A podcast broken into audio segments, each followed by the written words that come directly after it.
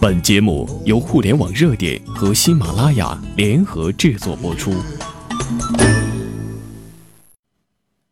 听众朋友好，我是主播秋风。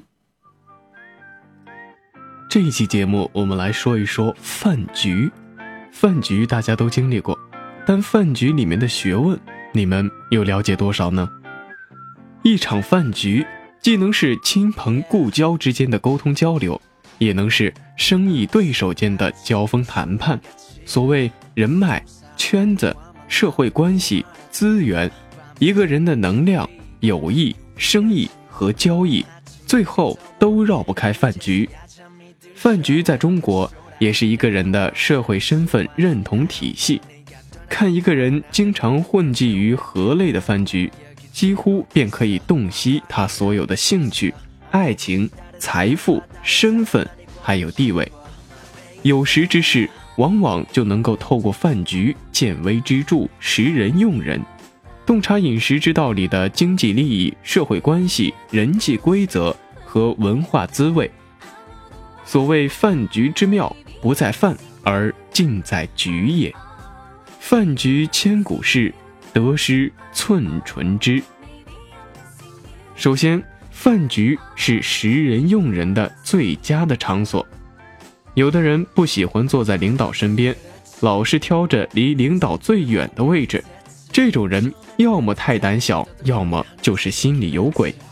每一个企业家都有自己的一套识人方法，虽然有妙招，但不外乎以小见大，见微知著。饭局作为平时人际交往中最常见的方式之一，当然是企业家识人用人的最佳场所。金人宝集团董事长许胜雄就有一套识人招数，他认为在集团内要成为一个总经理。就要懂得带兵带心，而怎么看出来一个总经理有没有这种特质？他认为可以从饭桌上观察出来。许胜雄说，他和员工去吃饭的时候，会观察员工的吃饭行为。他举例，如果八个人去吃，刚好有一道菜是八块肉，这个时候，如果有一个员工只顾自己，一直吃眼前的这道菜，忘了别人还没有吃到。在许胜雄眼里，这个员工的表现如何呢？答案就是，这种人即便能力再强，最多只能当个副总，不可能当总经理，因为他没有分享的概念。他说，自己会从细处观察一个人，因为这种时间最不会伪装。再说李嘉诚，李嘉诚喜欢从选座位识人，如果吃饭的时候。有哪位喜欢选领导身边的位置坐？他觉得此人过于积极，心术可能不正；而有的人却偏偏不喜欢坐在领导身边，老是挑离领导最远的位置。这种人要么太胆小，要么就是心里有鬼，他也看不好。而王石却很注意吃什么。早年的时候，一位想和他合作的老板请他吃饭，那个人介绍说，猴子非常聪明。人如果吃了他的脑汁，那是大补。于是老板就让人牵来了一只猴子，抡起铁锤就向猴子脑袋砸去。一声惨叫，猴子死了，脑袋被砸开了。这个时候，只见那个老板拿起勺子掏了猴子的脑汁，便吃了起来。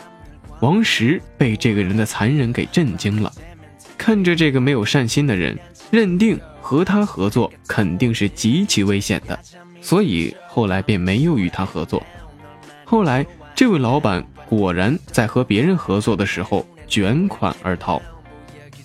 格力集团的董明珠很在乎吃相，她不喜欢女孩子吃东西不注意形象，比如说在路上看到有烤红薯，买了就吃；还有的人吃东西咬得碎碎的再吐到桌上，她看见就会摇头。对于不注意形象的人，她是不会重用的。潘石屹有一次想挑一名财务人员，本来看中了一个小伙子，可是有一次吃饭的时候，他发现那个小伙看到桌上有名牌香烟，就很主动的拿起烟来给大家发。不过由于很多人不抽烟，所以他就一根接一根的抽，一直到吃饭结束以后还剩下不少呢。他就把剩下的烟放到自己口袋里带走了。就这样，潘石屹否定了这个人。玻璃大王曹德旺，喜欢吃饭的时候非常清醒的人。早些年的时候，有一次他招人，四个年轻人都很优秀，让他难以定夺，所以他便请了这四个人去吃饺子。吃的时候，他和大家谈笑风生。吃完了之后，他问四个人吃了几个饺子，其中三个人都说不知道，只有一个人说自己吃了三十二个。于是这个人就被录用了。再说马云。马云就喜欢看人在饭桌上喝酒的表现，自己不会喝酒，但好强硬撑，结果三杯还没有下肚就面红耳赤，开始手舞足蹈，之后又是烂醉如泥，丑态百出。这类人他是不会重用的，自己很能喝，但装着不会喝，并一边想方设法的教唆别人喝，不看到别人烂醉倒地，绝不罢休。这类人阴险狡诈，他也不会重用。那种自己会喝酒，依着自己的酒量去喝，对别人不劝酒、不唆使、悉听尊便，这种人就可以放心的重用。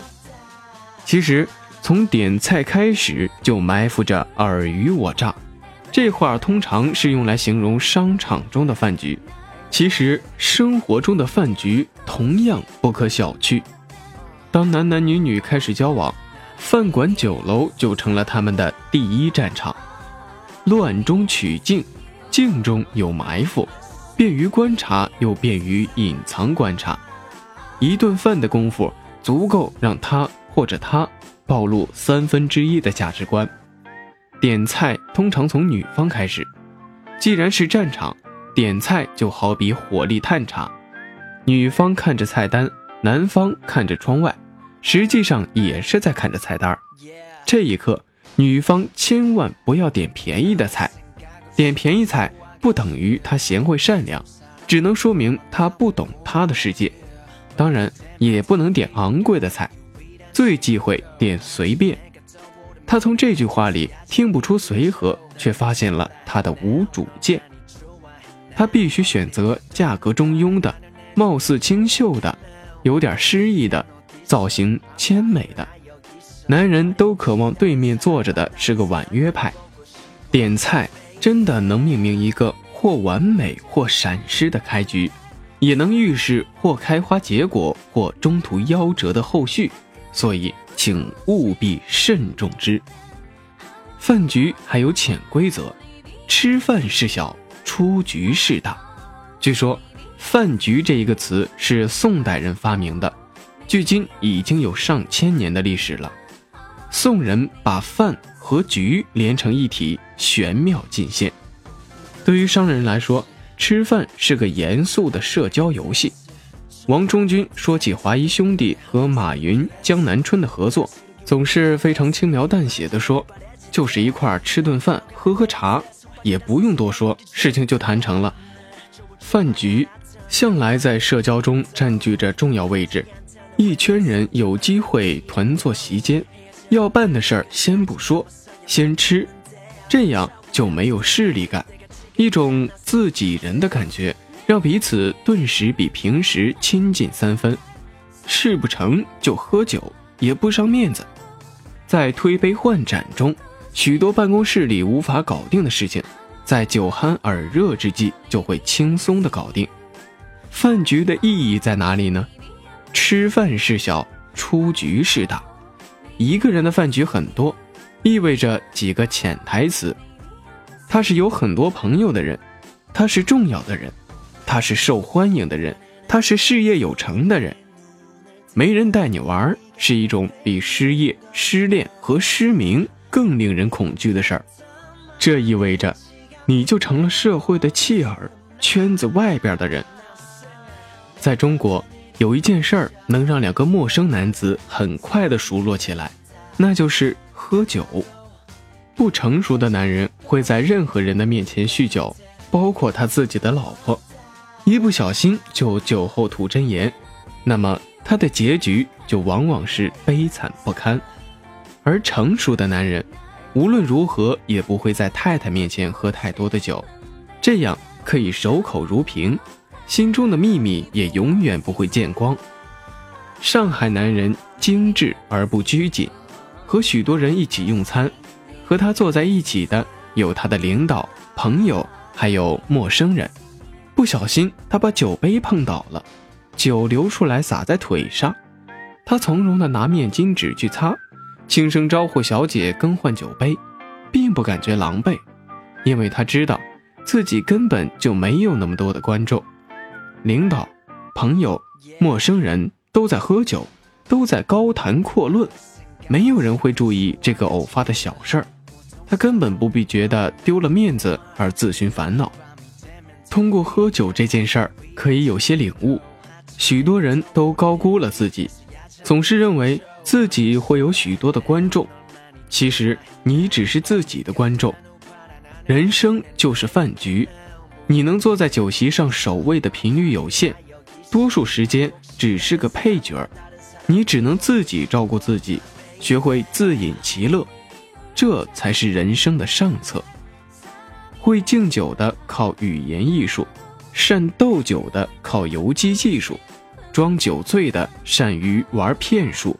灌不醉的肯定防身有术，提前一天约你的是真请你，提前半天约你的是作陪，上了菜才请你的那是凑数的，一周一饭局的是正常人，一天一饭局的是大红人，一天三饭局的是交际花，一天 n 饭局的那是端盘子的，一请就来的那叫爽快。三请才来的那叫摆谱，怎么请都不来的那叫原则，不请自来的那是蹭饭。饭局里的潜规则：吃饭是小，出局是大。一顿饭，你看透了别人，别人也看透了你。在高人的眼中，饭局中人已经一丝不挂了。